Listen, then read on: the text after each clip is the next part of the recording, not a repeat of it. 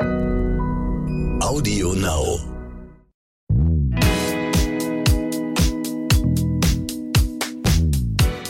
Hallo und herzlich willkommen zu So bin ich eben, der Psychologie-Podcast mit Stefanie Stahl und Lukas Klaschinski.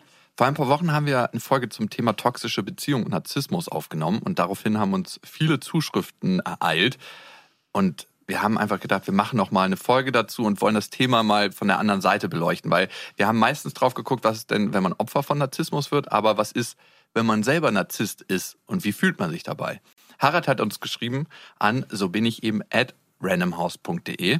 Ich selbst bin Narzisst, schon mal eine krasse Aussage. Ich habe eine toxische Beziehung geführt bis zum Tod meiner Ehefrau.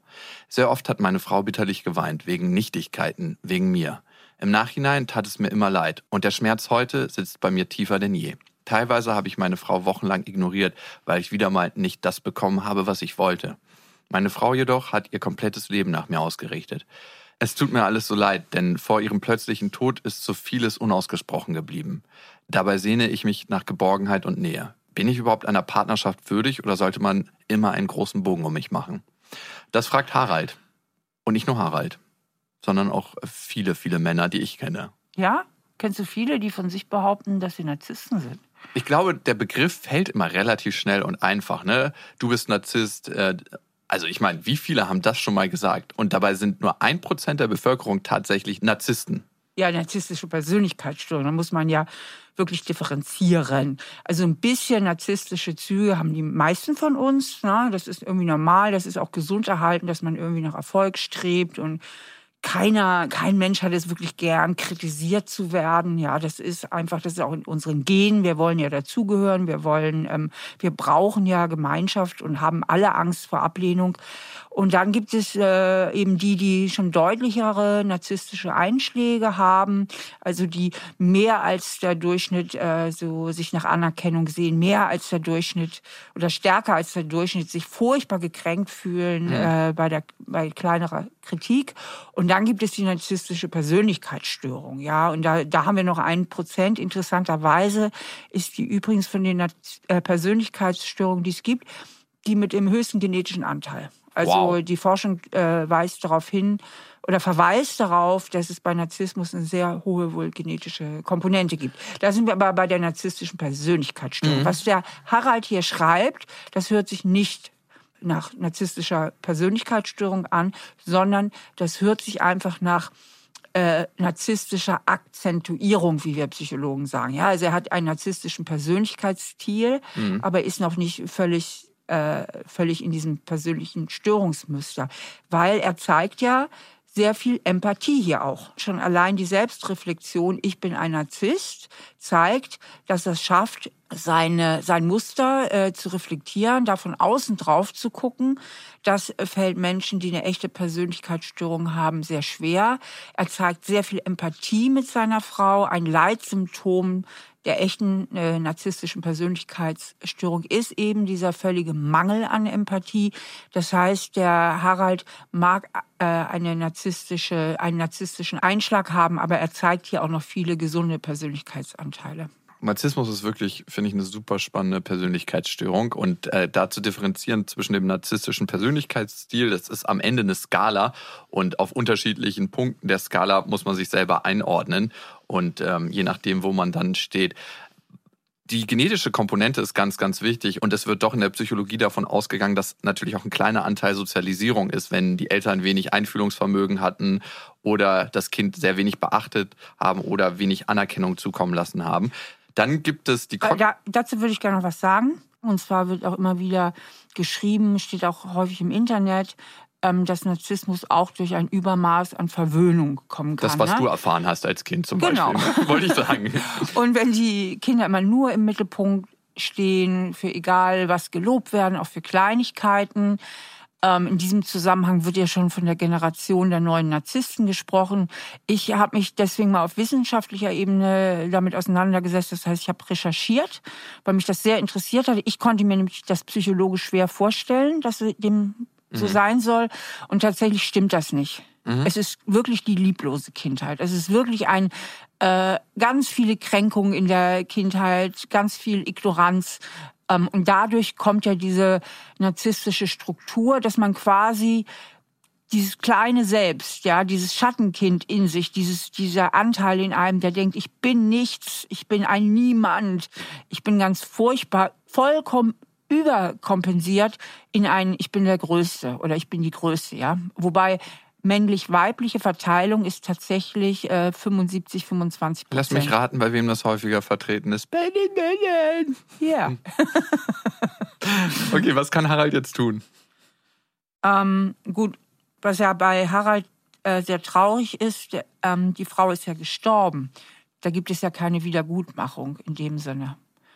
Na, also da kann er ja nur daran arbeiten, damit irgendwie zu leben und, und ja, das irgendwie anzunehmen. Ne? Das, ist, das ist natürlich schwer. Ich denke, da wird auch noch eine Strecke vor ihm liegen. Was er aber tun kann in jetzigen Beziehungen und Menschen, ähm, die eben noch am Leben sind und mit denen er zu tun hat, ähm, er hat eigentlich den wichtigsten Schritt getan. Er hat den aller, aller wichtigsten Schritt getan. Er erkennt, dass er dieses Problem hat. Mhm. Und das ist weit mehr als die Hälfte der Miete beim Narzissmus. In dem Moment, wo du es nämlich weißt und merkst, kannst du dich selber korrigieren. Das heißt, er braucht ein aktives Gegenprogramm. Mhm. Ja?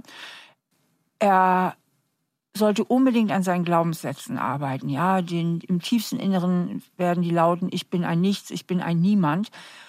Und daher kommt ja diese schnelle Kränkung bei Narzissten. Das Unangenehmste, mit das Unangenehmste bei Narzissten ist ja, dass sie ganz leicht gekränkt sind wegen Nichtigkeiten, wie er ja auch selber sagt, und dann furchtbar wütend werden. Also das Leidgefühl bei Narzissten ist Wut oft, mhm. die eben aus Kränkung entsteht. Und dann so hart eben zurückschießen oder andere demütigen und abwerten oder ignorieren, dass er sich wirklich ganz, ganz klar macht, da ist so ein, so, ein, so ein kleines Kind in mir, das ist total verletzt. In meinem Wording nenne ich das ja gerne Schattenkind, dieses kleine Schattenkind, der kleine Harald, der wurde ganz, ganz furchtbar verletzt. Und diese Verletzung ist ganz leicht bei ihm zu triggern. Mhm. Und dass er wirklich mit sehr viel Achtsamkeit und Selbstaufmerksamkeit ähm, seinen Alltag lebt und seine Beziehung gestaltet, so dass er rechtzeitig merkt, oh, ich drohe wieder in dieses, diese narzisstische Struktur abzugleiten, ja. Und sich rechtzeitig ertappt und Gegenprogramme installiert. Ne? Also auch wenn er merkt, dass er zu geringschätzig ist mit anderen, diese Abwertung, die ja oft bei Narzissten auch erfolgt von anderen Menschen, ist ja auch nur ein Versuch, sich selber aufzuwerten, weil man ja im tiefsten Inneren meint, man wäre nichts wert, dass man wieder diese Aufwertung macht, indem man andere abwertet. Also, dass er sich diese ganzen äh, Mechanismen völlig klar macht und dann rechtzeitig gegenreguliert. Und das ist möglich in vielen Fällen. Und da, wo es nicht möglich ist, wo er doch noch mal ins alte Muster reinfällt und andere Menschen verletzt, bleibt ihm immer noch die Möglichkeit, äh, sich zu entschuldigen und zu sagen, tut mir leid. Das mhm. war völlig drüber. Ich bin wieder in mein narzisstisches Ding da abgerutscht sorry. Super heilsam und das hinterlässt dann auch Impulse zur Veränderung. Gerade wenn man das mal gemacht hat, sich entschuldigt und erfahren hat, dass es auch von Menschen positiv aufgenommen wird. Es und gibt ja nichts Besseres als eine Entschuldigung. Ich meine, das du kannst es mega gut. Jeder von uns ne, kennt doch so Situationen und man hat sie immer wieder, wo man sich wirklich so ungerecht wahrgenommen fühlt und mhm. so gekränkt fühlt. Ich habe das auch immer wieder in meinem Leben. Ich bin so ein Typ, ich kriege immer mal wieder auch so Projektionen ab, wo ich denke, boah, das ist jetzt echt ungerecht, ja, weil die Menschen mich durch eine gewisse Brille, also oder manche wahrnehmen und das kennt jeder. Ich kenne deinen jeder. roten Knopf übrigens. Und wenn dann mal jemand kommt und sagt, ey, das tut mir leid, mhm. das habe ich völlig falsch gesehen. Ich war da, ich habe dich da völlig falsch wahrgenommen. Das kennt doch jeder. Da fällt einem so ein Stein vom Herzen. Ja, ja. es gibt nichts Schöneres als eine Entschuldigung, wenn sie nämlich auch wirklich fällig ist. Ne? Und das kann auch eine Beziehung wirklich heilen und kitten. Ja, und da gehört auch Größe zu, sich zu entschuldigen und zu demjenigen sagen, ich, es tut mir leid, ich habe da irgendwie ein Verhalten an den Tag gelegt und ich habe mich selber ertappt, ein bisschen zu spät. Aber wenigstens hat derjenige sich selber ertappt. Ich fühle auch mit Harald mit total das Leid, in dem er jetzt steckt. Ja, weil am Ende furchtbar. gucken wir uns oftmals die Opfer an in solchen Situationen, seine Frau. Aber wir sind selten bei den Tätern, ne? In ganz, ganz vielen Situationen. Wir haben selten Mitgefühl mit den Tätern. Das Ding ist immer, was wir uns nicht angucken, ist, das Opfer leidet vielleicht ihr halbes Leben unter so einem Typen. Der Täter leidet ein ganzes Leben unter sich selber. ein lupenreiner Narzisst leidet nicht so sehr unter sich. Ja, er da leidet eher die Gesellschaft unter ihm. Aber wenn man so mm, schon viel klar hat und der Harald merkt halt, ich meine, der hat ja nicht nur mit seiner Frau dann Schwierigkeiten. Das ist ja die Ecken ja überall an. Ne? Das ist das Schöne an, an dem eigenen Verhalten. Das ist nicht individuell auf eine Person bezogen. Genau. Und ähm, wir reden heute ja aber auch noch vom verdeckten äh, Narzissmus, den gibt's ja auch. Also der, mh, der Harald gehört ja zu diesen Typen, die man so auch als narzisstisch kennt, die eher so, so ein bisschen laut sind, aktiv verletzend und so. Und ähm, es gibt aber auch den sogenannten verdeckten äh, Narzissmus. Das sind Menschen, die kommen gar nicht so laut daher und so prahlerisch, sondern die sind eher ein bisschen depressiv, sehen sich chronisch als Opfer und sind aber hoch äh, manipulativ aus so einer sehr leisen Position heraus, ja. Äh, Beschreib mal das Verhalten, weil ich glaube, ich kenne solche Menschen, wo ich solche Verhaltensstrukturen wahrnehme. Manche Menschen äh, leiden ja auch immer ganz öffentlich und müssen das immer kundtun. Und mit diesem Leid, was sie öffentlich kundtun, ziehen sie sich auch Aufmerksamkeit. Sie ziehen sich dadurch Aufmerksamkeit, sie sind wahnsinnig empfindlich, man weiß es auch, ihnen geht's ja auch immer so schlecht. Also die verbreiten schon immer so eine Aura von, oh, fass mich ganz zart an und, na, und ich, na, ach, und ich bin so sensibel und das Leben meint es nicht gut mit mir und sind dann hintenrum aber wahnsinnig manipulativ, weil ja letztlich so, so echte Opfer bestimmen ja immer, wo es lang geht, ne? Auf die muss man ja überall Rücksicht nehmen und hier haben sie ein Wehwehchen und das tut ihnen wieder weh und da sind sie gekränkt und ähm, ja, und so wird im Moment auch so dieser verdeckte Narzissmus äh, besprochen. Wichtig ist immer, es ist ja heute das Thema, wie komme ich aus der Nummer raus, ähm, dass man das für sich reflektiert. Ja, also wenn einem selber klar ist, wo die Schraube locker ist, dann kann man sie in den allermeisten Fällen auch wieder festzurren, ja. Und dazu haben wir eine passende Hörermail bekommen. Also sich selber reflektieren und vielleicht auch Verhalten zu verändern. Ihr könnt uns ja immer schreiben an so bin ich eben at randomhouse.de und das hat die Anna getan. Können Menschen mit narzisstischen Anteilen andere, bessere Strategien entwickeln? Das ist die Frage. Die Trennung meiner toxischen Beziehung liegt bereits anderthalb Jahre zurück. So ganz kommen wir beide jedoch immer noch nicht voneinander los. Mein Ex-Partner scheint die Beziehung nach der Trennung nun endlich zu reflektieren und gesteht ein, dass er sehr, sehr viele Fehler gemacht hat. Er beteuert, dass er sich bessert und will dies so gerne erneut unter Beweis stellen. Ich bin dahingegen sehr skeptisch und weiß auch, dass dies eine Strategie von narzisstischen Typen ist. Dennoch merke ich in Gesprächen, dass er sich wohl tatsächlich in eine positive Richtung entwickelt hat.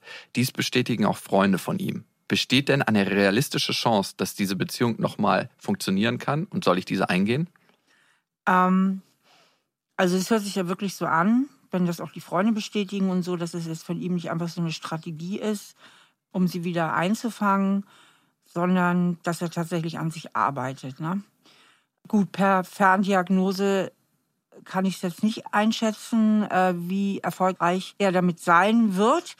Er kann ganz viel modifizieren. Manchen Narzissten fällt es jedoch trotzdem schwer, obwohl sie viel an sich arbeiten, weil sie sich immer wieder identifizieren mit ihrem alten Muster. Ich denke halt, dass die Anna zwei Sachen machen könnte. Das erste ist, dass sie für sich nochmal analysiert, warum hänge ich da eigentlich so dran? Und ganz oft ist es eben so, dass Menschen, die in so einer toxischen Beziehung feststecken und eigentlich sozusagen die Opfer sind äh, von Narzissten, mit ihrem Selbstwert unheimlich hadern. Weil der Mhm. oder die Narzisstin schafft es ja immer wieder, einen zu kränken und einem die Botschaft zu vermitteln, dass man nicht genügt. Und diese Botschaft wird von vielen Menschen sehr offen aufgenommen, fällt sie doch sowieso in das Epizentrum ihrer eigenen Selbstzweifel. Und dann entsteht eben so ein toxischer Mechanismus, dass man möchte, dass der Täter, also der einen immer wieder kränkt, in Personalunion auch der Heiler ist, der einem diese Wunde wieder verbindet, indem er sagt, weißt du was, ich war da ja völlig schräg drauf und natürlich, du bist ganz toll und was war ich nur für ein Idiot und warum werte ich dich so ab? Also man ist da in diesem Mechanismus gefangen, den ich Selbstwertspiegel nenne. Das heißt, der andere spiegelt einen immer wieder, du genügst nicht, du taugst nicht, du bist nicht gut genug für mich. Und man lässt sich dadurch seinen eigenen Selbstwert spiegeln und fühlt sich mies. Und man möchte die Kontrolle zurückbekommen. Und Kontrolle ist das maximal größte Motiv, was wir Menschen haben, indem man genau diesen Menschen von sich überzeugt. Mhm. Und deswegen kommen viele so schlecht raus. Sie wollen die Kontrolle zurück. Sie wollen zeigen, hey, ich bin aber auch doch gut und ich kriege dich noch an die Angel und du wirst mich noch lieben. Ne? So. Und, und dadurch hängen die so wahnsinnig an der Angel. Und da sollte sie als erstes mal ansetzen. Ne? Ist das jetzt wirklich Liebe? Geht es mir wirklich um diesen Menschen oder geht es mir darum, endlich die Kontrolle zu bekommen in einer Beziehung, wo ich nie die Kontrolle hatte und hat das vielleicht etwas auch mit meinen Eltern zu tun? Ist es vielleicht ein altes Thema bei mir? Also erstmal nochmal bei sich guckt. Und wenn sie sich da aufräumt und sich nochmal überprüft ähm, und nochmal eine Beziehung mit ihm eingeht, sie hat es ja schon mal geschafft, sich von ihm zu trennen. Und ich glaube, viel schlimmer wird es auch nicht beim nächsten Mal. Sie kann ja mal gucken, wie weit sie mit ihm kommt. Und schlimmstenfalls hat sie halt noch eine Runde gedreht und muss sich halt nochmal von ihm trennen. Also ich denke, sie hat es ja jetzt schon überlebt, und vielleicht gibt es tatsächlich auch das Happy End, also dass sie wirklich auch gemeinsam auch Strategien entwickeln. Also das ist ja toll, wenn er sich schon reflektiert, dann haben sie ja schon eine Metaebene. Und das gilt ja für wie für alle Paarprobleme, ob das jetzt Narzissmus ist oder was auch immer. Wenn das Paar weiß, Mensch, das sind unsere Themen, und da sind deine Trigger, da sind meine Trigger, kann man immer ganz gut nochmal auf diese Metaebene kommen und sagen, hey, ich glaube, gerade geht wieder der kleine Narzisst mit dir durch. Ne? Oder hey, ich, da steige ich jetzt aus, ich grenze mich hier ab. Das haben wir auch so besprochen, das geht mir jetzt zu weit. Du mhm. verletzt hier meine Grenzen. Also man muss auch mit Narzissten sehr klar sein, denen auch klare Grenzen setzen. Und dann haben sie vielleicht auch äh, eine Chance, dass es wirklich nochmal ein Happy End gibt. Und das auch zusammen zu eruieren in der Paartherapie und dadurch seine roten Knöpfe und seine Verhaltensmuster zu erkennen, das finde ich immer ganz wichtig, dass man sich auch mal eine Person von außen dazu holt, wir alle gehen ins, oder viele Menschen gehen ins Fitnessstudio für den Körper. Das Fitnessstudio für die Seele ist immer noch so ein bisschen, ach, darf man das wirklich? Ist auf jeden Fall wichtig. Wir haben noch eine weitere Frage bekommen, Steffi. Ihr habt uns geschrieben an, so bin ich eben at randomhouse.de und das Thema ist toxische Partnerschaft oder Ex-Partnerschaft mit einem Kind. Also ein Kind ist involviert. Und das ist ja ein wirklich schwieriges Thema. Bettina ist 35 Jahre und sie schreibt, mein Ex-Partner ist hochgradig toxisch und wir haben eine gemeinsame vierjährige Tochter. Ich war vor Gericht, aber alles spricht gerade für ein paritätisches Wechselmodell. Also ist meine Tochter zu 50 Prozent bei ihrem manipulativen Vater. Niemand will mir glauben oder helfen. Ich habe riesige Angst um meine kleine empathische Tochter und nervlich bald am Ende. Was kann ich tun? Ja, das ist echt ein ganz furchtbares Thema. Ich war ja 23 Jahre äh, Gutachterin fürs Familiengericht. Und ähm, das waren so Fragestellungen, also mit denen ich auch öfter zu tun hatte. Tatsächlich, und das mag jetzt für viele hart klingen, ist ein Umgang mit einem Elternteil, der immer gegen den anderen Elternteil arbeitet und hochpersönlichkeitsgestört ist, ähm, nicht gut. Mhm. Also tatsächlich wäre es besser für dieses Kind, es würde seinen Vater nicht sehen. Das klingt jetzt zwar hart, aber ähm, es ist so. Und das Problem ist, dass wir halt seit vielen Jahren haben wir eine unheimlich starke Väterbewegung eben auch, was auch gut was ist. Was auch gut ist, ja, wollte ich sagen. Was auch gut ist. Ich bin auch Vater. Ja, ich weiß, es ist auch gut, aber wie das oft so ist, führen diese neuen Paradigmen, dass ein Kind immer unbedingt beide Elternteile braucht und damit auch diese Wechselmodelle, die für Kinder übrigens sehr oft ziemlich stressig sind, die eigentlich mehr äh, den Eltern dienen als tatsächlich den Kindern. Dazu gibt es ja eine Menge wissenschaftlicher Studien, die das eben auch ins Tageslicht gebracht haben. Auch auf gerichtlicher Seite äh, eine viel zu große Hemmung meines Erachtens da ist, manchmal auch einfach ganz klare Fakten zu schaffen und zu sagen, so geht es nicht. Ja, weil für das Kind ist das wirklich eine ganz große Belastung, mit Eltern aufzuwachsen, die an völlig verschiedenen Strängen ziehen oder mit einem ganz furchtbar unreflektierten Elternteil aufzuwachsen. Ja? Also ich halte dieses Wechselmodell in dem Fall, also wenn die Frau recht hat, ich hm, lege das, das jetzt, wollte ich mal gerade. Ich lege das jetzt mal ja. zugrunde. Wir nehmen jetzt mal an, das stimmt alles so und mhm. sie hat nicht eine verzerrte Wahrnehmung und dieser Mann ist eigentlich total nice und sie, bei ihr liegt die Störung, gibt's oder ja bei alles. beiden anteilig. Ja, ja, ich habe ja, ähm, also was ich durch die Gutachten am meisten gelernt habe ähm, und das möchte ich auch gerne hier mal teilen, ähm, ist, man höre auch die andere Seite. Es ist ja. unpackbar. Ja, da sind manchmal Leute zu mir gekommen, erzählten von der Ehe, was weiß ich, der Mann hatte Erstgespräch, hat mir alles erzählt. Ich denke, völlig in sich geschlossene Geschichte, total glaubhaft. Am nächsten Tag kam die Frau, erzählt mir ihre Geschichte von der Ehe. Ich denke, das gibt's doch nicht. Völlig glaubhaft und Was machst du dann? Haben die in einer Ehe? Reden die von derselben Ehe? Also so unterschiedlich Aber waren was die machst du Wahrnehmung. Ich habe das halt weiter überprüft und weiter untersucht und bin Ja, den Sachen okay. nachgegangen. Aber nochmal hier zurück zu ihr. Ich lege jetzt einmal zugrunde hier für den Lehrfall sozusagen. Ähm, sie hat recht und dieser Typ ist wirklich hochgradig narzisstisch. Ähm, dann ist das ein Katastrophenurteil. Ich würde an ihrer Stelle versuchen, weiterhin Beratung aufzusuchen, auch zum Jugendamt zu gehen, also nochmal mit denen zu reden und auch wirklich dafür zu kämpfen, dass dieses Urteil eben nicht umgesetzt wird, ja. Trotzdem, was du vorher gesagt hast, warum suche ich mir so einen narzisstischen Partner im ersten Step raus? Und das ist ja nicht zufällig. Partnerwahl ist ja nicht zufällig. Auch das zu untersuchen, nur für die Zukunft, dass das nicht nochmal sich einschleicht. ähm, dass Narzissten sind ja auf den ersten zehn Metern oft umwerfend. Ja. Also umwerfend strahlend, umwerfend charmant, machen auch unheimlich dafür, viel dafür, um ihr Liebesobjekt, ihre Zielperson von sich zu überzeugen. Es kippt ja erst später, wenn man dann schon so verliebt ist und dann schon so involviert ist in die Beziehung, ist es ja gar nicht mehr so leicht, den Exit wieder hinzukriegen. Und man zweifelt ja wirklich an sich selbst. Hey, der, der hat mir doch den Himmel hier auf Erden bereitet. Der hat mir immer gesagt, was für eine tolle Frau ich bin und dass ich die große Liebe seines Lebens bin. Und auf einmal entzieht er mir alles und ist enttäuscht von mir und ich genüge irgendwie doch nicht.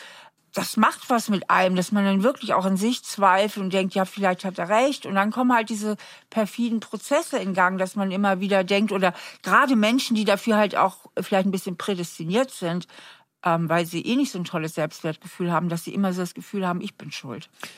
Und kann man trotzdem diesen Menschen was an die Hand geben, dass sie Narzissten schneller durchblicken? Warst du mal mit einem Narzissten zusammen? Oder mit jemandem, der narzisstische Anteile, starke narzisstische Anteile hatte? Ich war mit, schon mit Menschen zusammen. Ja, ich hatte, ich hatte einen doch, der hatte narzisstische Anteile auf jeden Fall. Und ähm, ob Narzisst oder nicht, ach ja, doch, da war noch einer. Das war, ah, stimmt. Das war eher so eine Affäre, fällt mir gerade wieder ein. Ja, fürchterlich. Und hättest du den früher erkennen können mit bestimmten Hilfsmitteln, die du an die Hand geben kannst?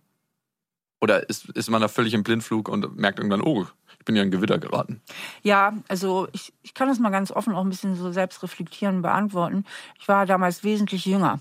Und ich muss auch Noch sagen. jünger?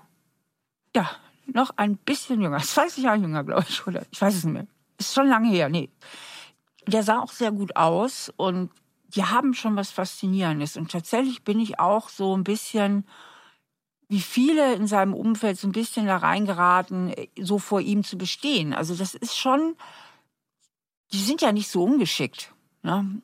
Und ich denke, etwas, was man sich absolut abgewöhnen sollte, wenn man merkt, da ist jemand, der mich einerseits hochjubelt und dann aber auch immer wieder entwertet oder abwertet, niemals den sportlichen Ehrgeiz entwickeln zu wollen, äh, diesen Menschen von sich zu überzeugen, sondern sich so früh wie möglich auch abzugrenzen. Denn je früher man den Absprung findet oder sich gar nicht erst in dessen Nähe begibt, desto leichter ist es natürlich auch, als wenn man schon da total verstrickt ist. Ne? Mhm. Narzissten sprechen den letzten kleinen Zweifel in einem an. Genau, und das ist schön gesagt. Vielleicht noch eine Sache zu Bettina. Ich meine, jetzt hat ja das Gericht entschieden, die Tochter wird dorthin gehen, die teilen Mhm. Ja. sich das zu 50-50. Kann sie jetzt irgendwie noch irgendwas tun in der Situation? Also wie gesagt, ich würde an ihrer Stelle kämpfen, dass dieses Urteil aufgehoben wird oder verändert wird. Und ähm, wenn die Tochter dann wirklich da immer hin muss, würde ich mit ihr sehr, wenn sie zurückkommt und eben auch mal erzählt vom Papa, ich würde ihr nicht ihre Wahrnehmung verbiegen. Ja, also wenn sie sagt, ja, der Papa, der wird dann immer ganz furchtbar wütend und dann sagt er manchmal auch was Fieses zu mir oder so. Also wenn die irgendwas erzählt, dann würde ich nicht sagen, an ihrer Stelle, nee, der Papa, nee, der meint das nicht so und ihr diese Wahrnehmung so versuchen wegzureden, weil die Wahrnehmung ist ja richtig. Ja? Weil dadurch verunsichert man ja Kinder total, die nehmen was wahr und nehmen es richtig wahr. Und dann kommt der Erwachsene in der guten Absicht, das Kind zu trösten und es irgendwie dem Kind leichter zu machen und versucht ihm dadurch aber die Wahrnehmung so ein bisschen auszureden. Also ich würde an ihrer Stelle eher sagen, ja, du weißt, der Papa, das stimmt, der ist nicht immer so ganz einfach und er kann manchmal ganz fiese Dinge sagen. Und dann mit ihr so daran arbeiten, Aber weißt du, der Papa, also der hat ja manchmal kommt so, so die Wut da in ihm hoch und dann so, so Vorstellungsübungen vielleicht machen, ja, dass sie irgendwie einen ganz tollen Schutzmantel hat, einen ganz goldenen Schutzmantel, den kann man sich dann noch so ausmalen. Und dann ziehst du deinen Schutzmantel an, ne, so in der Fantasie und hüllst dich ganz tolle ein und dann kommt gar nichts von dich daran, ja, so. Und ich bin ja auch noch da, also auf jeden Fall so mit ihr daran arbeitet, ihr nicht die Wahrnehmung zu verbiegen und ihr trotzdem kindliche Mittel an die Hand gibt, damit irgendwie umzugehen. Aber es ist im Grunde, wenn der wirklich so Narzisst ist, kein Umgang. Wow, das ist heftig, wenn ich das so höre. Also schön, sich da mit Einfühlungsvermögen in dem Kind, in das Kind zu begeben. Aber am Ende ist eine heftige Situation, in der sie da steckt, die Bettina. Steffi, gehen wir mal von dem unwahrscheinlichen Fall aus, dass der Vater von dem Kind zuhört, der Ex von Bettina. Wie kann man sich selber eigentlich erkennen? Wie kann man sich da auf die Schliche kommen, ob man wirklich narzisstische Persönlichkeitsanteile in sich hat? Mhm. Also erstmal gibt es inzwischen so Tests im Internet, die man einfach mal machen kann. Mhm. Da kommt man ganz schnell hin. Ganz wichtig ist, werde ich sehr oft wütend, fühle ich mich sehr schnell gekränkt habe ich mit vielen Leuten clinch, ist es eigentlich so, dass ich immer wieder Stress habe mit Beziehungen, sei es auf der Arbeit, sei es in der Familie, sei es mit Partnern. Habe ich ganz furchtbare Wütanfälle, immer wieder. Habe ich immer das Gefühl und den Zwang, irgendwie der oder die Größte sein zu müssen, was ganz Besonderes sein zu müssen. Es ist mir wirklich wichtig, immer wieder was ganz Besonderes sein zu müssen. Und auch, ähm, wie ist das eigentlich? Ähm, was bedeuten mir andere Menschen eigentlich? Kann ich mich wirklich in die einfühlen? Geht es mir auch darum, ähm, Verantwortung für die zu übernehmen oder will ich eigentlich von anderen Menschen nur, dass sie mich bewundern, mir applaudieren und irgendwie ähm, im weitesten Sinne äh, mir dienstbar sind. Ja, also wie ist es irgendwie auch um meine Empathie bestellt? Und dann natürlich, äh, last but not least, ähm, sich zu fragen, habe ich das vielleicht schon öfter zu hören bekommen? Haben haben ja schon einige Menschen gesagt, ey, du bist so unempathisch, du bist so ein Ego, äh, musst du immer der Größte sein, du bist ein Angeber, ja. Ähm, Habe ich solche Rückmeldungen vielleicht auch schon öfter bekommen. Mhm. Spannend, auf jeden Fall. Und da mal in sich zu gehen und das zu überprüfen und daran dann auch zu arbeiten. Also, wenn man, du sagst ja mal, Erkenntnis ist der erste Schritt. Und ich finde, das Wichtige ist, wenn du anfängst, dich selber zu erkennen, hast du auch die Chance, dein Verhalten zu verändern und bist nicht Opfer deiner Reaktionsmuster. Und ja. da, damit äh, veränderst du dein Leben. Alles kann besser werden. Das finde ich immer das Wichtige, wenn man sich auch fragt, warum überhaupt so einen Podcast hören ne? oder warum überhaupt sich mit äh, psychologischen Themen beschäftigen, weil man einfach mehr Entscheidungsvielfalt bekommt. Man kann sich ja immer noch für das Reaktionsmuster A entscheiden, aber ich habe auch die Möglichkeit, B und C zu wählen. Sonst bin ich nur bei A. Ja, äh, also der Punkt ist ja, und das ist ja so auch ein ganz große Motivation für meine Arbeit. Es geht ja nicht nur darum, dass man selbst ein bisschen glücklicher wird und ein zufriedeneres Leben führt, sondern es geht auch darum, dass man ein besserer Mensch wird. Ja, weil jeder, äh, der sich sehr wenig reflektiert, aber äh, schwierige Verhaltensweisen hat, ist ja auch eine Zumutung für die Gesellschaft. Das stimmt. Wenn ihr tiefer ins Thema einsteigen wollt, dann ähm, besucht gerne die Homepage von Steffi, www.stefaniestahl.de. Und wenn ihr eine Frage oder ein Thema für uns habt, dann schreibt uns an, so bin ich eben at randomhouse.de. Dann bis hoffentlich zum nächsten Mal. Tschüss. Hä? Ihr seid ja immer noch dran. Wir möchten euch am Ende noch einen schönen Podcast empfehlen. Worum es geht, sagen euch Carla Paul und Günter Keil von Long Story Short selbst. Hi, in unserem Podcast Long Story Short stellen wir in jeder Folge vier Bücher vor, von denen wir total begeistert sind und von denen wir euch natürlich gern überzeugen wollen. Jeder von uns hat allerdings nur 60 Sekunden Zeit pro Buch. Das heißt, es geht schnell und es wird danach auch noch diskutiert. Wir freuen uns, wenn ihr reinhört. Long Story Short gibt's auf Audio Now und bei allen anderen Podcast-Anbietern. Audio Now.